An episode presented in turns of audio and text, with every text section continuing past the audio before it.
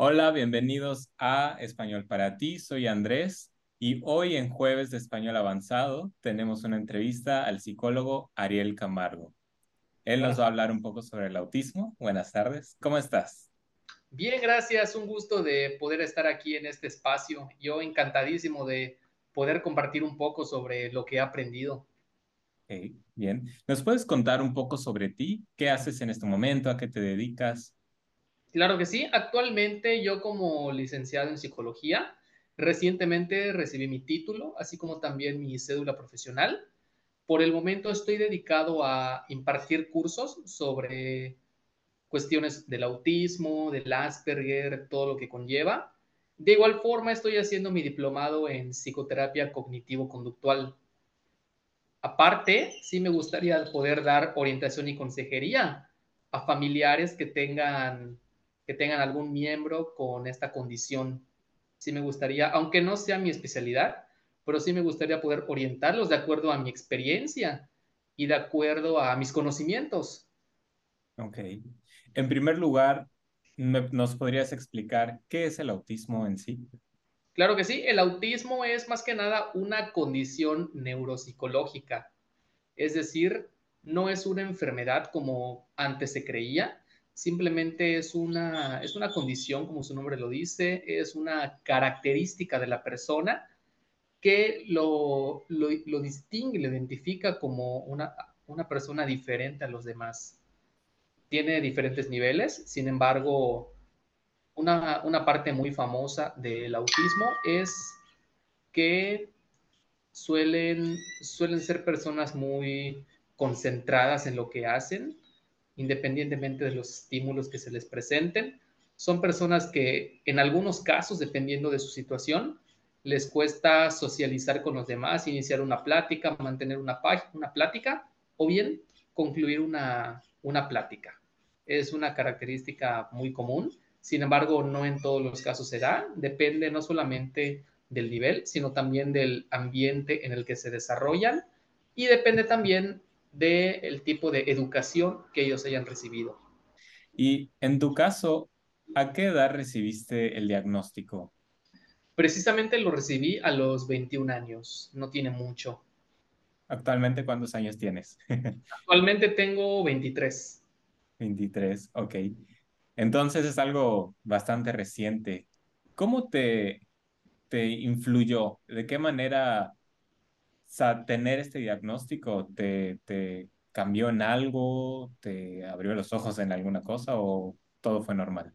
La verdad es que sí me abrió los ojos, sin embargo, antes yo ni en cuenta de que tengo esta condición, porque siento que igual por, por mi misma carrera es que he aprendido a, a trabajar en esa parte.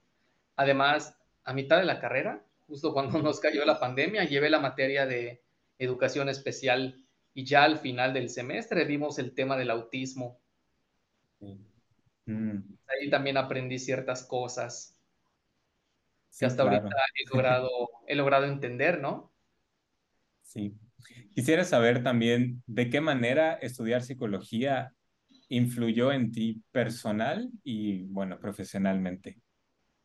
Personalmente, porque me ayudó a entender cuestiones del comportamiento formas de pensar, por ejemplo, patrones de conducta, patrones de pensamientos y cómo estos se han, se han quedado a lo largo de los años. Es decir, a qué se deben, de dónde vienen las creencias, cómo estas pueden influir en el entorno, eso, eso es lo que me ha ayudado a comprender. Y a nivel profesional, y también me ha ayudado a darme a conocer principalmente y me da una oportunidad muy gratificante de poder compartir mis conocimientos, siempre para bien de la sociedad. ¿Cómo comenzó en ti este interés de informar y de, de educar a las personas sobre al menos esta condición? En primer lugar, porque es un tema que actualmente está muy de moda y la información apenas está llegando, hace unos 10 años no existía la misma información que hay ahorita. Y también para sensibilizar a las personas que tienen parientes o seres cercanos con, con esta condición, ¿no? Aparte, una psicóloga de confianza me dio, me dio esta oportunidad de dar los cursos junto con otra, otra persona que tiene autismo. No es Asperger, sino autismo lo que tiene. Yo tengo Asperger y gracias a ella me he despegado en esta parte. Hasta ahorita solo he dado un curso y estoy próximo a dar otros dos para jóvenes y adultos hasta el próximo mes. Sin embargo, yo la verdad me siento muy emocionado de poder dar información que sea para bien de la gente. A mí me gusta poder ayudar también. Bueno, ¿y me podrías comentar qué es el Asperger? Sí, es una variante del autismo de menor grado, no, no llega a ser ni, ni, un nivel leve, bueno, sí, sí leve, pero no llega a ser un nivel intermedio o incluso grave. Las personas que tienen Asperger todavía tienen ciertas facilidades a nivel social, a nivel escolar, incluso a nivel familiar. En tu labor de, de informar y concientizar sobre el autismo, ¿cuál consideras es la idea errónea más común que encuentras en la sociedad? La idea más errónea que yo encuentro en la sociedad Sí, la idea errónea que más encuentras, con la que esta concepción equivocada que las personas tienen y que tú encuentras mucho. Sí, una cuestión muy errónea y muy escuchada es que dicen que las personas con autismo no pueden trascender en la vida, que las personas con, con, autismo no pueden desarrollarse a nivel profesional, que se van a quedar estancados, cuando en realidad no es así. He escuchado casos de personas con autismo que la verdad han logrado cosas increíbles. He conocido personas con autismo que han luchado incluso por salir adelante, que han recibido el apoyo de su familia, que han recibido atención por parte de sus mismos maestros, de sus mismos jefes, hablando de, del ámbito laboral. En fin, un sinfín de cosas he visto yo que la sociedad a lo mejor no ha visto o a lo mejor no le ha llegado esa información. Y al mismo tiempo, ¿cuáles son los principales desafíos a los que tú te has enfrentado al divulgar esta información sobre el espectro autista? Sí, mis principales desafíos han sido prácticamente lidiar con, con personas quienes todavía tienen sus ideas antiguas, por decirlo de esa manera, con personas que aún no comprenden bien la, la parte maravillosa del espectro autista, porque sí la tiene. El espectro autista no solamente es lo que muchos creen, que algunos se aíslan, algunos se quedan, se quedan solos. No, no, no, para nada. Las personas con autismo somos, porque me incluyo, somos personas con las mismas oportunidades que una persona neurotípica. ¿Y cuál es la recompensa o algunas de las recompensas más gratificantes que has tenido en este trabajo? Prácticamente los resultados. El hecho de que la gente me escuche, que la gente participe en los cursos, eso de verdad me motiva bastante porque ahí noto el interés que tienen al querer saber más sobre el tema del autismo. Incluso algunos de los, de, los que son parte de la audiencia me han platicado que tienen sobrinos, nietos, hijos de los amigos con autismo. Hasta me han preguntado cómo pueden sobrellevar cierta situación en la familia, con los amigos, incluso en la misma escuela. Claro. Pues muy bien. Y ¿qué consejos prácticos les darías a, las, a los familiares y a los amigos de personas con autismo para fomentar un ambiente de comprensión, un ambiente de apoyo? Sí, unos consejos muy prácticos que yo les daría es acompañarlos en todo momento, ser lo más cálidos posibles con ellos. Nunca hay que cometer el error de meterles presión.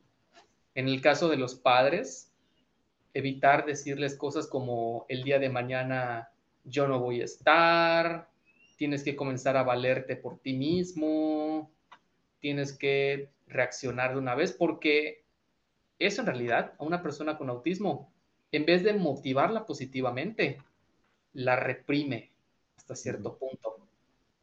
Hace que la persona se sienta presionada, en otras ocasiones puede bloquear su mente y no saber qué hacer.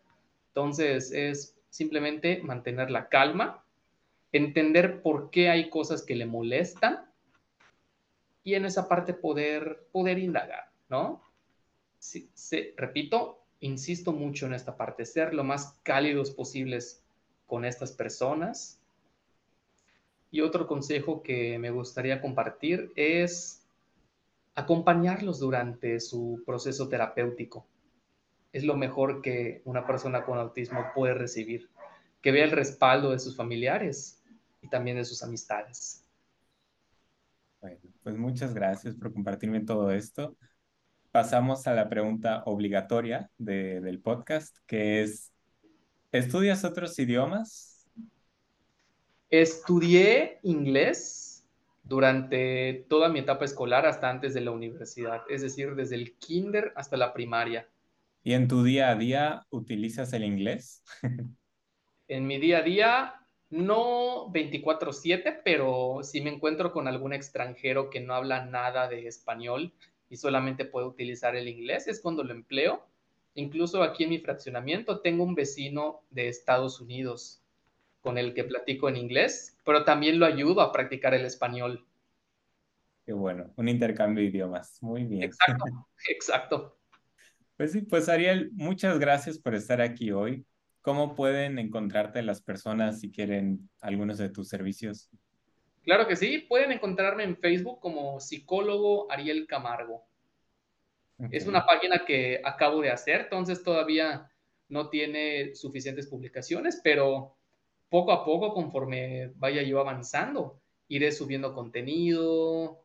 Pueden incluso seguirme en, Instagram, en, el WhatsApp. Yo, yo estoy abierto a, ahora sí que a cualquier medio. Y te agradezco a ti, Andrés, por darme la oportunidad nuevamente de, estar aquí en esta entrevista y poder compartir un poco de lo mío. muchas gracias a ti de verdad por la disposición y espero verte pronto. Gracias. muchísimas gracias y excelente tarde. Igualmente, hasta luego. Hasta luego.